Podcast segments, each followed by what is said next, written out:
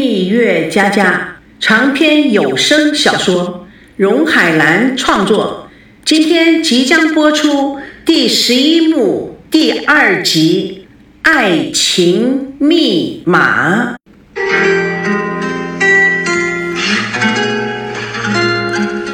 赵熙怔怔地看着眼睛似乎潮涌的王曼，他没有接下来这一条炙热的项链。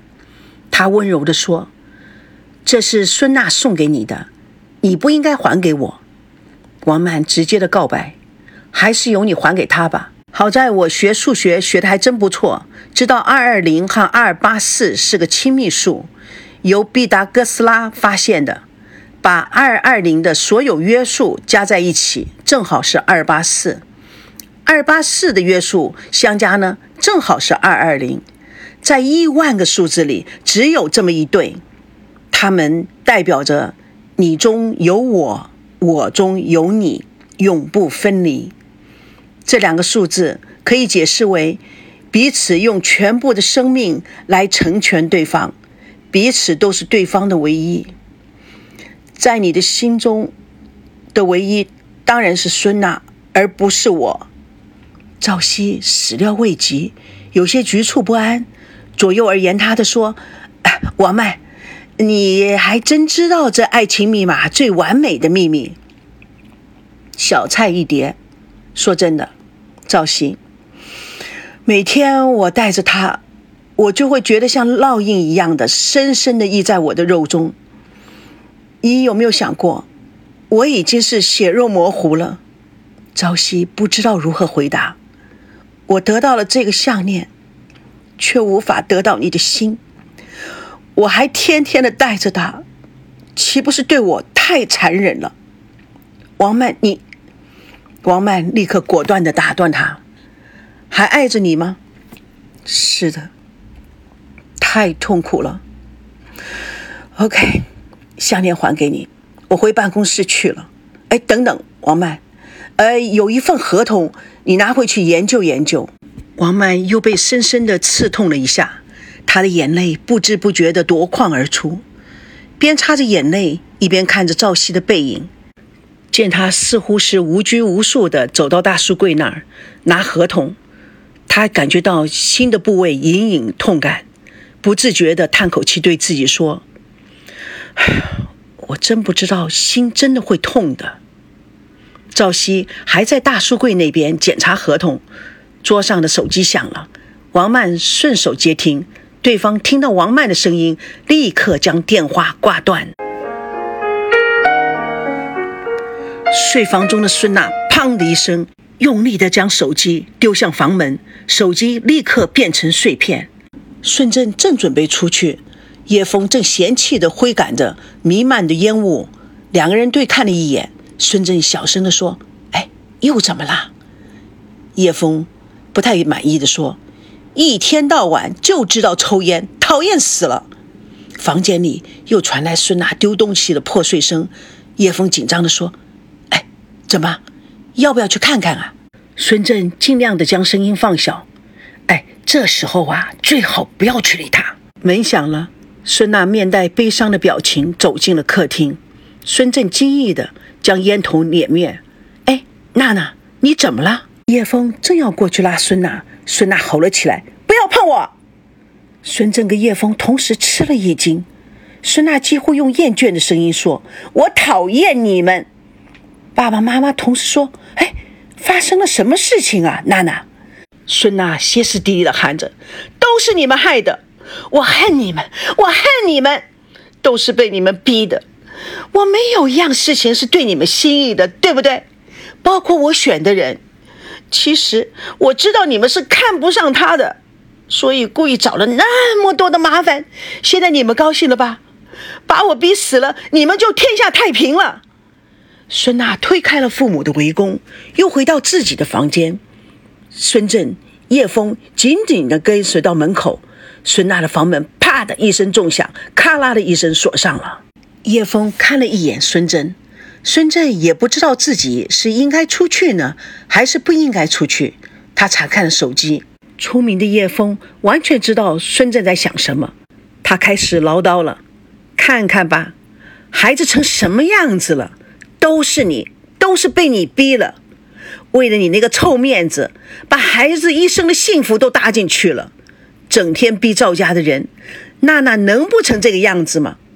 孩子要有了三长两短的，我下辈子依靠谁去呀？哎，你这个人怎么这么胡搅蛮缠的？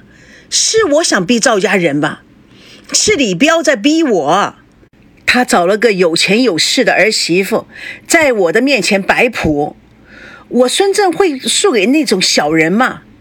面子，面子，就是知道面子。你心中啊，只有你自己，你顾过谁了？现在好了，娜儿被你逼成这个样子，你安心了吧？娜娜现在这个样子都是你害的，你要负主要的责任。假如你当初能够快刀斩乱麻的话，切断他们两个，不是就没事了吗？但是你每天只会享乐。对女儿不轻不重的不管不问，我问你，你做母亲在紧要关头的责任，你尽了多少？哎，你凭什么指责我呢？你做的很好吗？你开始反对了吗？你开始只是跟我唠叨，你跟女儿说过了没有？你有没有想办法来阻止他们呢？哼，这个家对你来说就是个酒店。女儿说的对，你只会用钱来解决问题。就像这次婚礼吧，你都是用钱来打压别人，否则也不会造成这么多的矛盾，让这两个孩子承受了多少的心理压力，搞得他们都快疯了。你怎么看不见呢？你真的是为了达其目的不择手段的没有感情的冷血动物。孙正非常的愤怒，你不要瞎编故事，我的女儿怎么会这样说他老爸的？你瞧你是什么记性？他这句话说了多少次了，你都不记得啊？你还是假装不记得？你，外面有混账，那家里面有个更大的混账。我混账，你又是什么好东西？叶枫说完了，转身离开。孙正垂头丧气的依靠在墙上，哀鸣道：“唉，还真是作孽呀！”门铃响了，孙正去开门。一脸疲惫的赵熙站在门口，孙娜不知道怎么知道的，她在房里面大声的喊道：“你叫他滚，叫他永远不要过来。”赵熙垂头丧气的走了。孙正看着远去的赵熙，朦胧间产生了同情心。他追上两步，又怎么回事啊？唉，我也不知道。他打电话叫我来的，我来了以后又要把我赶走，我实在不了解他。似乎每一分钟、每一秒钟都会出事。孙正点点头，看着赵熙：“哎，是我们不懂女人，还是女人变化多端？我们啊，千方百计的想去了解她们，还是啊，懂不了。”赵熙瞪大的眼睛看着孙正，眼前的孙正似乎是个完全不同的一个人，是他从来不认识的一个人。房间里的孙娜坐在床上，满脸是泪。为什么我的心如此的纠缠，如此的舒展不开？为什么如此的容不下你，又离不开你？我恨你！你为什么不赶快死掉？你活着让我这样的痛苦，你实在是太可恶了，太让人愤怒了。房门外的孙正提了一份麦当劳套餐，在门口吆喝着：“娜娜，你闻闻啊，多香啊，太香了！这是你最喜欢吃的麦当劳双吉士鱼宝宝，还有大薯条，还有奶茶。爸爸在这儿啊，都听到娜娜的肚子咕咕叫了。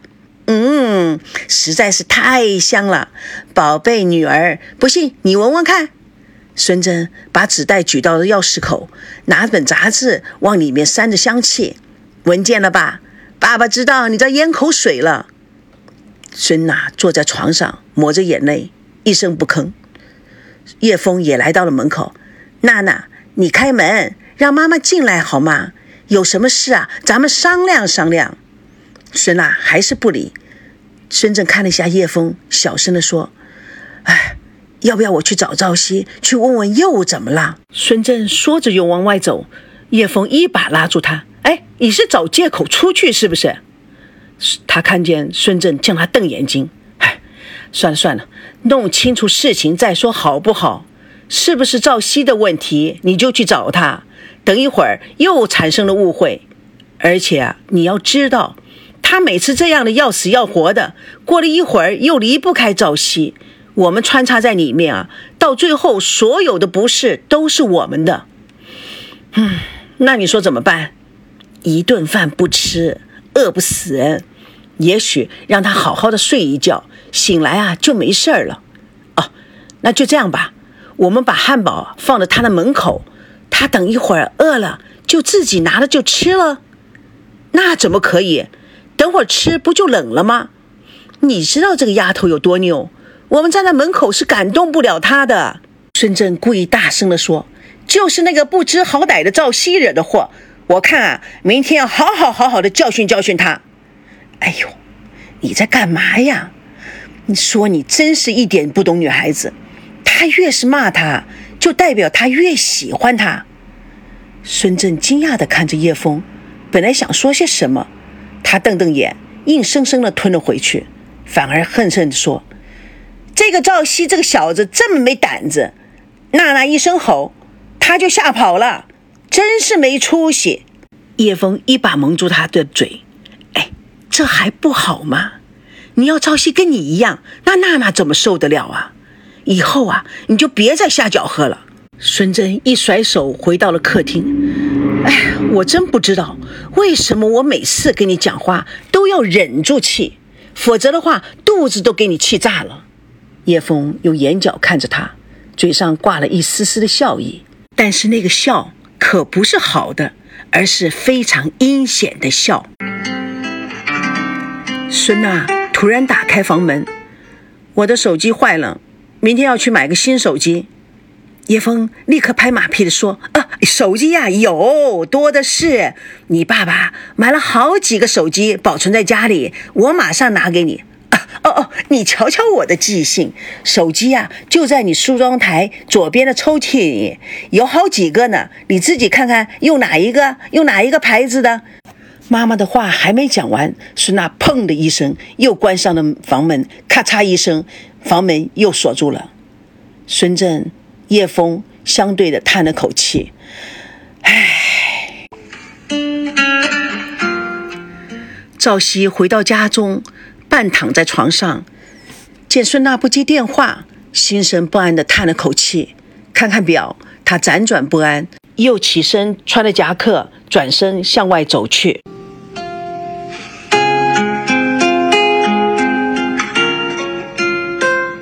蜜月佳佳，故事纯属虚构，如有雷同，全是巧合。各位听友，咱们下次空中见证第十一幕第三集柏拉图式的浪漫之夜。主播荣海兰，请大家告诉大家，谢谢。